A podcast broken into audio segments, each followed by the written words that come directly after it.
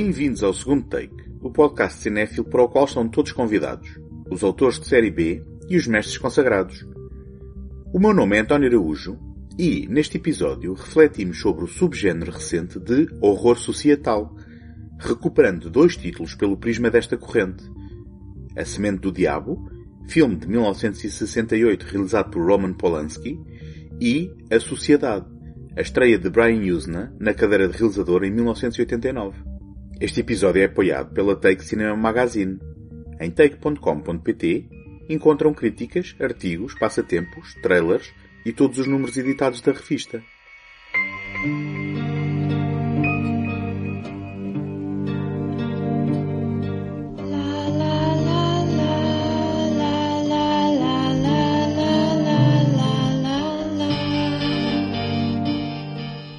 Quando se fala em horror societal ou terror social, normalmente são trazidos para a conversa títulos que usam elementos dos géneros de suspense ou thriller para refletir exemplos reais de opressão na sociedade. Isto porque não há propriamente historial ou definição para este subgénero.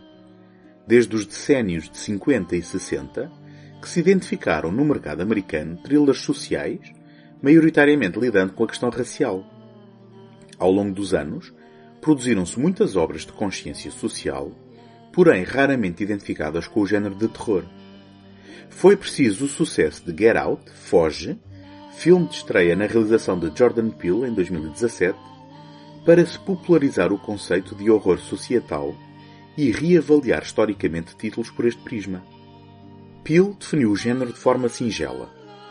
Refere-se a um filme em que o derradeiro vilão é a sociedade isto é, o vilão somos todos nós, enquanto associação organizada. Um dos exemplos apontados pelo próprio realizador, e analisado aqui no episódio 122 do segundo take, em parelha com Get Out, é Mulheres Perfeitas, adaptação de um romance de Ira Levin, mas muitos outros títulos podem ser apontados como pertencendo a esta corrente.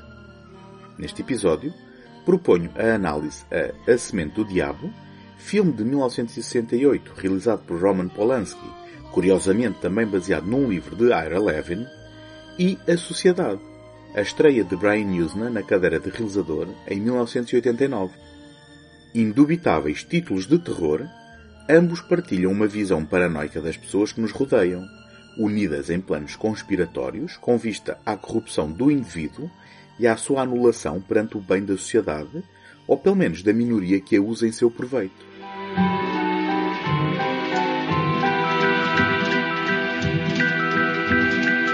William Castle, o reputado produtor e realizador de filmes de terror de baixo orçamento, convenceu outra lenda de Hollywood, o também produtor Robert Evans, na altura cabecilha da Paramount Pictures, a apostar no romance ainda por lançar de Ira Levin, Rosemary's Baby.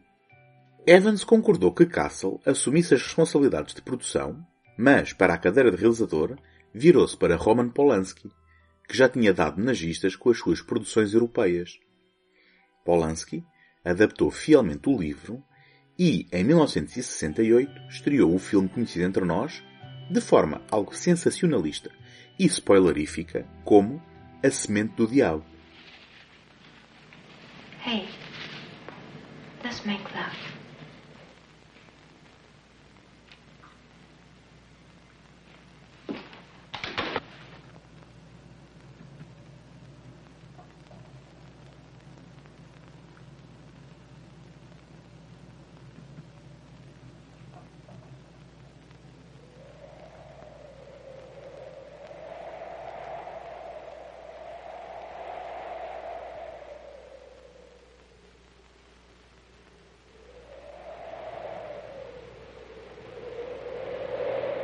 Casal Woodhouse, o ator Guy e a esposa Rosemary, mudam-se para um novo apartamento no edifício Bramford, em Nova York. Apesar das antigas histórias de canibalismo e assassinatos ritualistas associados ao prédio.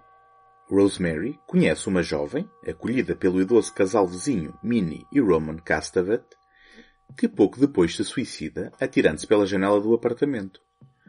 Este acontecimento aproxima os Woodhouse e os Castavet, que se vão tornando amigos e íntimos, mais para o contentamento de Guy que inesperadamente consegue um papel por cegueira repentina do ator escolhido previamente, do que de Rosemary, a quem Minnie oferece um amuleto com uma raiz de cheiro desagradável. Minnie é particularmente afoita na intromissão do casal, e quando Guy e Rosemary decidem tentar conceber, oferece-lhes uma sobremesa que deixa Rosemary inconsciente e delirante, sonhando que é violentada por uma entidade demoníaca, enquanto os vizinhos e o marido, também eles nus, assistem entusiasmados. Apesar das circunstâncias, a notícia da gravidez é recebida com alegria, sendo imediatamente seguida da anulação das vontades de Rosemary por intromissão dos vizinhos. Com a conivência de Guy, decidem que médico a deverá acompanhar e dão-lhe de beber diariamente um preparado com ervas da sua própria colheita. Rosemary começa a suspeitar das suas intenções. Mas será que existe uma cabala contra ela? Ou é tudo fruto da sua imaginação? Wish I could talk you out of it, though. He's pulling your leg, Ronnie. Geez, I'm not. Now that looks great. That is. Are you aware that the Bramford had rather an unpleasant reputation around the turn of the century? It's where the Trench sisters conducted their little dietary experiments. And Keith Kennedy held his parties. Adrian Mercado lived there, too. So did Pearl Who were the Trench sisters? Oh. The Trench sisters were two proper Victorian ladies. They cooked and ate several young children, including a niece. Oh, lovely. Adrian Mercato practiced witchcraft. He made quite a splash in the 90s by announcing that he'd conjured up the living devil. Apparently people believed him, so they attacked and nearly killed him in the lobby of the Bramford. You're joking. Later, the Keith Kennedy business began, and by the 20s, the house was half empty. I, I knew about Keith Kennedy. I didn't know that Marcato lived there. And those sisters. World War II filled the house up again. Terrific. What the house? The lamb. Oh. They called it Black Bramford. But hot. Awful things happen in every apartment house. Now, this house has a high incidence of unpleasant happenings. In 59, a dead infant was found, wrapped in newspaper in the basement. Mmm, you really roused my appetite. A Semente do Diabo é um dos títulos maiores do terror americano da década de 60 e um dos mais perfeitos exemplos retrospectivos de horror societal. Porque este é exercido por quem rodeia Rosemary, vizinhos, médico e até o próprio marido, da forma mais insidiosa possível, sob o manto da mais banal normalidade. Acrescentaria até que ao encoberto de uma perversa boa vontade. A encenação de Polanski é fulcral para um desenrolar da narrativa em que acompanhamos a perspectiva limitada de Rosemary sem que nos seja revelada a verdadeira natureza das ações. Porque se teria suicidado a hóspede dos Castavet se não tinha nada senão boas palavras para o casal idoso? A cegueira repentina que dá o papel a Guy, bem como o coma do amigo Hutch, serão apenas coincidências? Ou fruto de uma intervenção sobrenatural?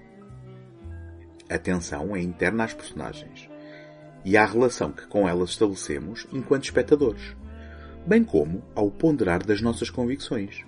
Por exemplo, num determinado momento critica-se a religião organizada, especialmente a católica, e a sua figura de proa, o Papa, mas não é preciso ser um satanista nem um crente no oculto para se concordar com o ponto de vista apresentado.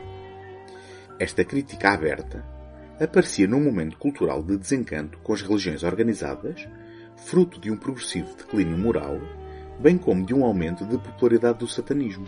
Do you know who Roman really is? What do you mean, honey? He's Adrian Marcado's son. What? I'm going to show you something. Roman Castevet is Stephen Marcado rearranged. It's from Hutch.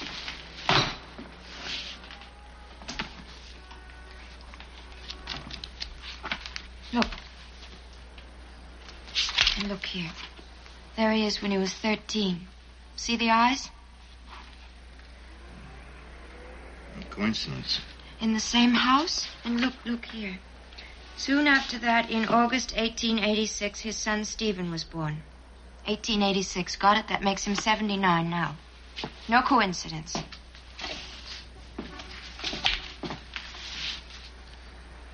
No, I guess not. He's Stephen Marcato, all right. Poor old geezer with a crazy father like that. No wonder he switched his name around. You, you don't think he's the same? What do you mean, a witch? Roy, are you kidding? Oh, row, honey. His, his father was a martyr to it. You know how he died? Honey, it's 1966. Th- this was published in 1933. There were covens in Europe. That's what they're called. The um, the, the congregation covens in Europe, in America, and in Australia, and they have one right here. That whole bunch. The parties with the singing and the flute and the chanting. Those are espas or sabbaths or Honey, whatever don't get they're called. excited, huh? Read what they do, Guy. A Semente do Diabo valeu a Mia Farrow um divórcio bem público de Frank Sinatra. Porém, o papel de Rosemary fez dela uma estrela. É visível a lenta e progressiva instalação da dúvida que, a par com a debilitante transformação física, poderia traduzir de forma verosímil um desequilíbrio mental. Não obstante o retrato de um relacionamento saudável e a aparente positividade de Guy, numa sinistra interpretação do rei do cinema independente John Cassavetes, está também aqui em causa o patriarcado e o chauvinismo na dinâmica da relação do casal. Ilusoriamente progressista no decênio da liberalização da mulher, porém, no fundo, perfeitamente enraizado nos velhos costumes. Guy, atende-se no significado do nome da personagem, escuta e anui tudo o que Rosemary vai dizendo, racionalizando as informações suspeitas e tirando-lhe a força à sua crescente paranoia. Este é um típico caso de gaslighting, ou seja, abuso psicológico sem boa tradução para português, no qual informações são distorcidas, seletivamente omitidas ou simplesmente inventadas, com a intenção de fazer a vítima duvidar da sua própria memória, percepção e sanidade. Ainda para mais, aproveitando-se da vulnerabilidade de um período tão sensível como a gravidez, marcada em igual medida pela esperança e pela ansiedade do que o futuro reserva. Numa tentativa de reclamar o seu próprio corpo, Rosemary corta o cabelo, sendo imediatamente criticada pelos homens que a rodeiam, incluindo o marido. Na única ocasião em que perde as estribeiras, Guy recorre imediatamente ao insulto, chamando as amigas da mulher de cabras por lhe recomendarem uma segunda opinião médica, quando Rosemary se queixa de uma dor constante que o médico teme em não apaziguar. Mais tarde, o marido junta-se ao médico no apelo para que não leia determinados livros, numa tentativa de controle espiritual e intelectual. De certa forma, Guy encarna a derradeira perda de valores ao vender a mulher para alcançar o sucesso que lhe parece escapar na sua profissão de ator.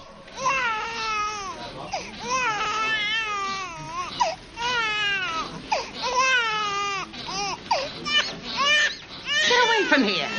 Roman, You're rocking him too fast. sit down. Get her out of here. Put her where she belongs. You're rocking him too fast. That's why he's crying. Oh, mind your own business. Let Rosemary rock him. Go on, sit down with the others. Let Rosemary rock him. Well, she's liable Sit to... down with the others, Laura Louise.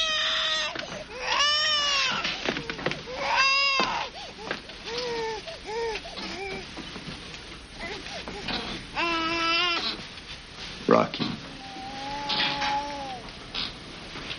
Trying to get me to be his mother. Aren't you his mother? Voltando à questão da normalidade, A Semente do Diabo fez história pela sua leitura prosaica e verosímil do mal, a começar na abordagem direta de Roman Polanski, em colaboração com o diretor de fotografia William A. Frakes, com exceção para as brilhantes encenações de momentos surreais de percepção alterada. O perigo não se manifesta de forma sobrenatural ou ameaçadora, antes tomando a cara dos vizinhos idosos, ligeiramente bisbilhoteiros e assoberbantes, a quem não se pode dar muita confiança. Ruth Gordon, como Minnie, viria a ganhar o Oscar de melhor atriz secundária pela sua interpretação. Mesmo no desfecho, em que o chocante segredo é revelado, e no meio de um sortido de personagens ridicularizadas pelo exagerado tom de humor negro que emerge, o sentimento que prevalece é o instinto maternal de Rosemary, numa surpreendente, porém empática, derradeira tomada das rédeas do seu destino. A sua corrupção por quem a rodeia está completa e vê-se obrigada a capitular com uma realidade para a qual foi ludibriada por um sistema de banalidades infalíveis que nunca lhe deu quaisquer hipóteses.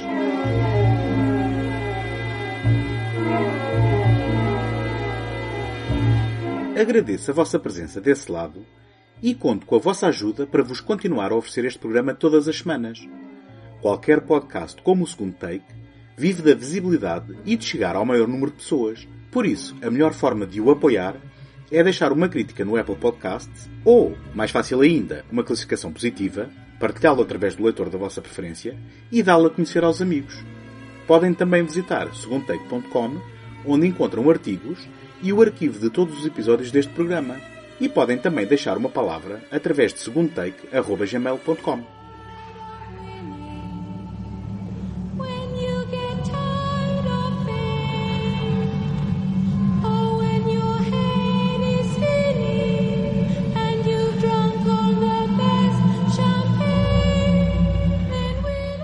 segunda metade da década de 80, na sequência das experiências positivas de O Soro Maléfico e A Criatura que Veio do Além, caso não reconheçam estes títulos portugueses, falo dos Lovecraftianos Reanimator e From Beyond, de Stuart Gordon, o produtor Brian Usna decidiu estrear-se na realização com Society, segundo argumento de Wood Keith e Rick Fry. For Bill Whitney, I've never been paranoid.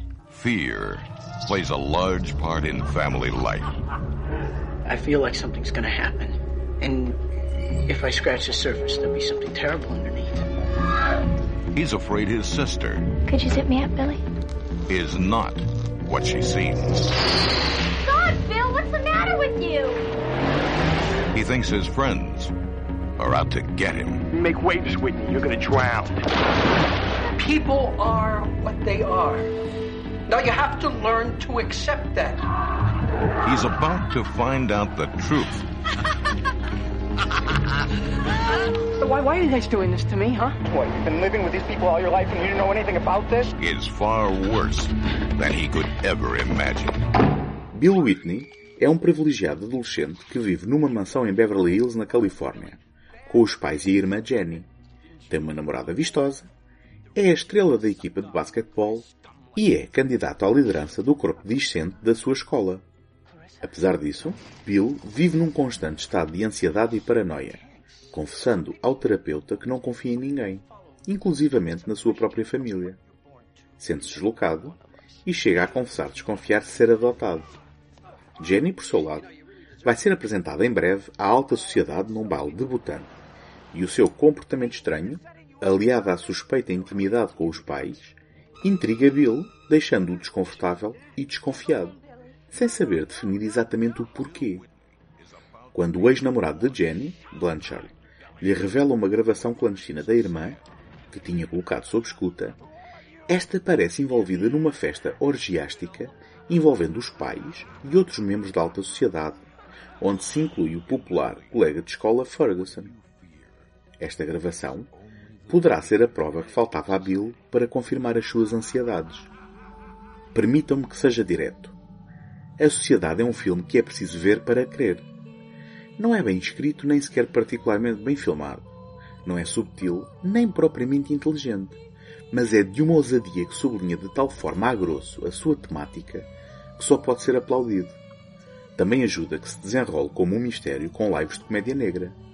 No entanto, nada nos prepara para a reta final, ao mesmo tempo surreal, visceral, escatológica e hilariante.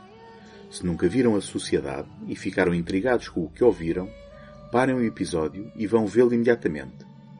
Normalmente não faço este tipo de avisos, mas daqui em diante falarei abertamente sobre o desenrolar da narrativa e não quero estragar a ninguém a oportunidade de poder descobrir onde este filme nos decide levar. That's right. Roll out the red carpet. Bill Whitney never disappoints, huh?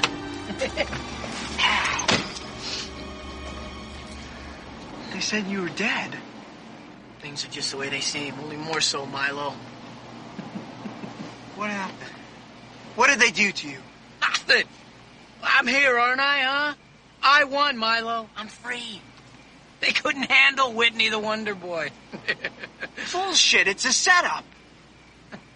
Look, they even brought your sheep here. Come on, they just want me to be happy. Bill, you're officially dead. Come on, can't you see they're setting you up for something?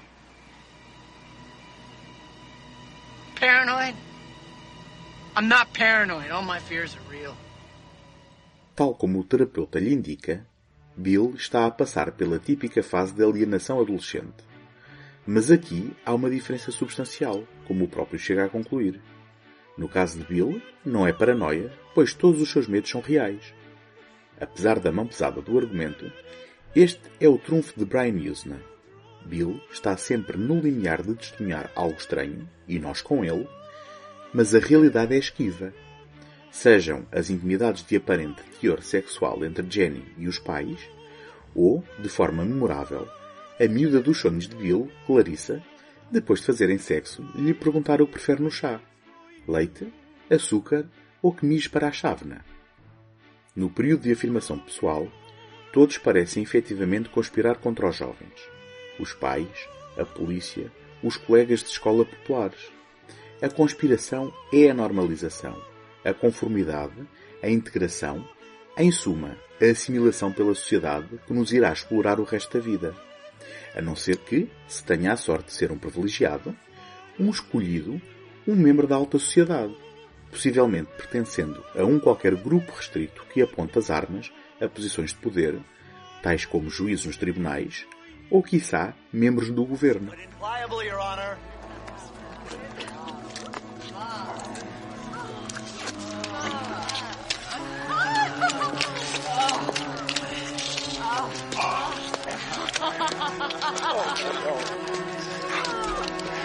God help me.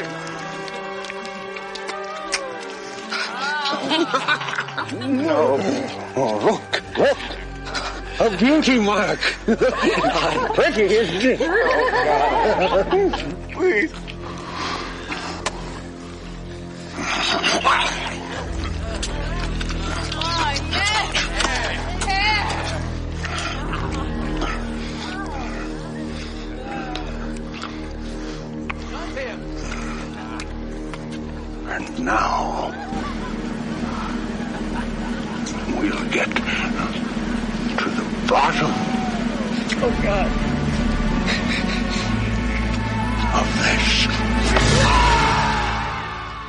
Sátira se revela em toda a glória, somos apressionados com Bill na sua própria casa, revelado como uma oferenda para a alta sociedade, preparada aturadamente pela família, afinal adotiva.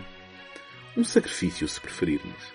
Juntamente com Blanchard, o outro elemento de classe inferior, é a peça central de um ritual orgiástico intraduzível, o Shanting, baseado nos pesadelos do realizador e no quadro de Salvador Dali, o grande masturbador, um clímax narrativo de puro body horror, que é um autêntico tour de force de efeitos especiais práticos da autoria de Scream Madding George, responsável pelos efeitos e próteses em As Aventuras de Jack Burton nas Garras do Mandarim ou A Predador, por exemplo. Por entre fluidos corporais, a carne humana é distorcida e fundida num misto de sexo retorcido e tortura em que os privilegiados sugam a energia vital dos menos afortunados. Bill consegue inverter as probabilidades.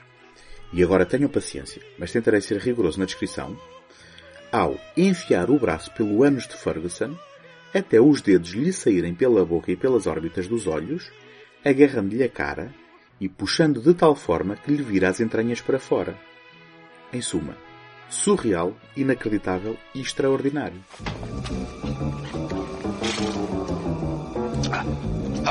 Well, son, I guess you're right. I am a butthead. hey, hey, Bill. Completada em 1989, a sociedade correu durante dois anos o circuito dos festivais um pouco por todo o mundo, especialmente na Europa, onde foi bem recebido antes de conseguir distribuição comercial nos Estados Unidos da América, onde só viria a estrear em 1992, tendo sido ignorado por público e crítica. Brian Usna, mais tarde, queixou-se da mentalidade americana. Eu acho que os europeus estão mais dispostos a aceitar as ideias presentes num filme. É por isso que a sociedade se saiu muito bem na Europa, enquanto que nos Estados Unidos da América não fez nada e foi uma grande piada. Eu acho que é porque eles responderam às ideias. Eu estava a divertir-me completamente com elas, mas ainda assim as ideias estão lá. A Sociedade pode não ser um dos títulos mais populares do género de terror da década de 80, mas, no contexto do horror societal, é uma obra incontornável e uma experiência obrigatória para todos os fãs do género.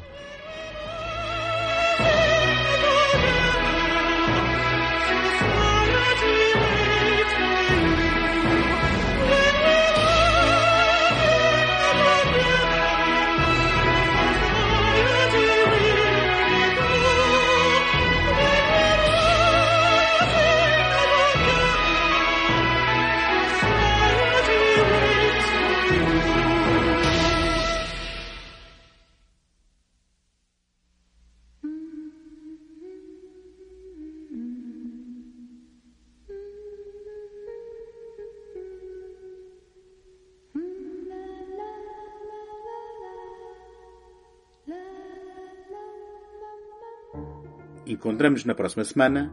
Até lá, boas fitas!